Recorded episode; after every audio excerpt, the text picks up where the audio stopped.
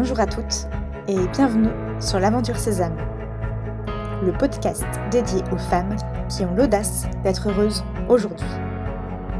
Je suis Marie-Liesse et chaque semaine, je vous livre des réflexions et des outils pour construire la vie qui vous ressemble. Que vous soyez célibataire ou en couple, si vous avez ce désir, alors vous êtes au bon endroit.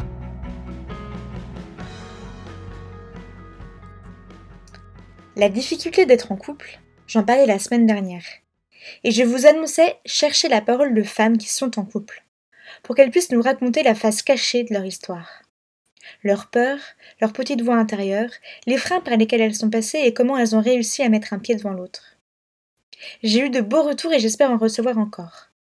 Parce que lire la manière dont elles ont vécu les choses, lire les doutes et recevoir les émotions a été poignant. Aussi, j'ai choisi de vous partager ces histoires, en publiant de temps en temps la parole de celles qui acceptent de nous raconter leur aventure. L'histoire d'aujourd'hui est celle de Florence. Elle aborde avec humour ses difficultés et les choses qu'elle a mis en place pour avancer. Une belle aventure qui inspire et qui donne des conseils très concrets pour lâcher prise. Je vous lis son histoire. Je m'appelle Florence. Pendant plusieurs années, j'ai vécu dans la friend zone. Pourquoi? Car j'avais peur de l'amour. Mais je ne l'ai compris qu'après. La friendzone, c'est la zone amicale dans laquelle certaines femmes s'enferment avec les hommes. Sans être trop proches ni trop loin, elles souhaitent et espèrent l'amour, mais souvent inconsciemment, elles l'empêchent. Eh bien, c'est ce que je vivais. Et j'étais devenue une spécialiste.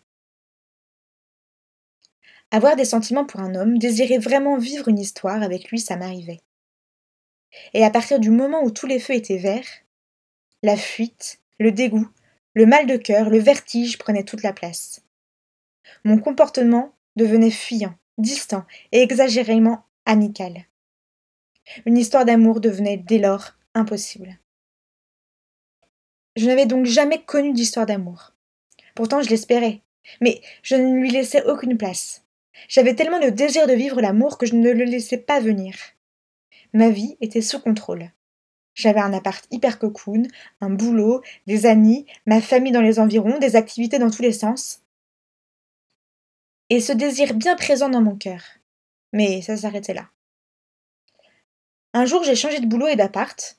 Pendant les trois premières semaines, j'ai dû cohabiter avec des souris. La peur et la perte de sérénité ont pris une place très importante. J'ai clairement perdu pied. Et à ce moment précis, j'ai senti un manque. Ma mère me conseillait de travailler cette peur pour la dépasser. Ce que j'ai refusé. En le refusant, j'acceptais d'être vulnérable, pas si forte, et certainement pas une de ces femmes warriors. Je découvrais ma fragilité, ma petitesse et un manque dans ma vie. J'ai pris conscience qu'un homme manquait à ma vie. Et j'ai refusé de vivre en ne comptant que sur moi. J'ai donc lâché prise. Je n'avais pas le choix. Je ne contrôlais plus ma vie, pourtant si bien rodée et confortable. Alors je me suis inscrite sur Tinder, chose que je m'étais toujours refusé de faire, malgré les conseils répétés d'une amie. Avec ce nouveau pas, je clarifiais aussi mes attentes. Je ne cherchais pas un ami, mais une histoire d'amour. Et de toute façon, je me suis dit que je n'avais rien à perdre. Et c'est là que j'ai rencontré François. Une semaine après avoir téléchargé l'application, j'ai commencé à parler avec lui. Très vite, je lui ai dit que je préférais lui répondre autour d'un verre. Le premier verre était très sympa, mais au moment de payer, tout aurait pu s'arrêter là. Dans mon esprit, un homme qui ne paye pas le premier verre est radin. Et je ne supporte pas les radins. C'était, il me semble, un critère éliminatoire pour moi. Et ce soir-là, il n'a pas payé ce verre. Car, je l'ai su plus tard, dans son esprit, cela pouvait paraître vieux jeu et me blesser en tant que femme. Mais malgré cela, au fond de moi, j'ai senti que je devais continuer cette soirée. Que je devais arrêter d'éliminer les hommes au fur et à mesure, car ils ne correspondaient pas aux référentiels que je m'étais créés. Je suis passée au-delà de mes croyances et j'ai poursuivi la soirée. Première victoire. Nous avons continué la soirée par un dîner. Tout était fluide. C'était simple car nous nous sommes tous les deux montrés comme nous étions, sans artifice, avec nos fragilités, nos peurs, nos forces et surtout notre humour. Dès ce premier soir, tous les sujets ou presque étaient posés.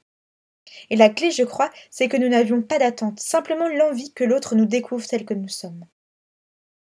Très vite, je lui ai fait confiance. L'homme en face de moi était drôle, droit et bon. Et c'est ce que je cherchais. J'ai stoppé ma petite voix qui me répétait en boucle Est-ce le bon? Car à ce moment-là, je ne pouvais pas le savoir. Deuxième victoire. En quittant le restaurant, il m'a pris par la main et je l'ai embrassé.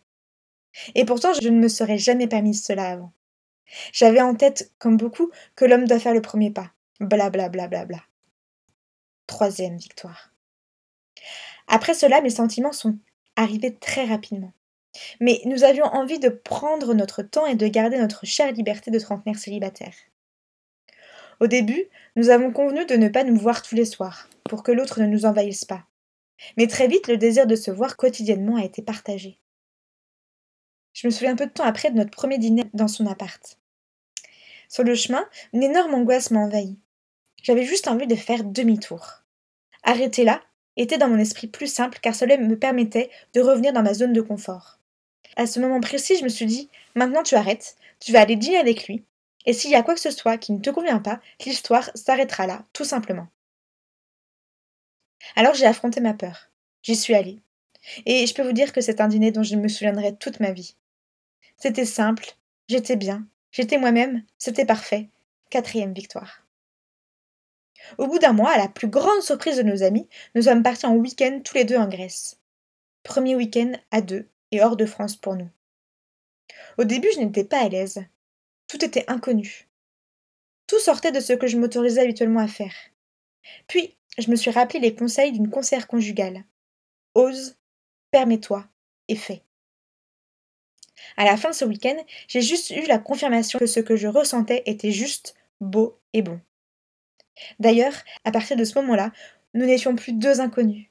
La manière de montrer à l'autre notre tendresse, la façon de nous embrasser, notre complicité, tout était vrai.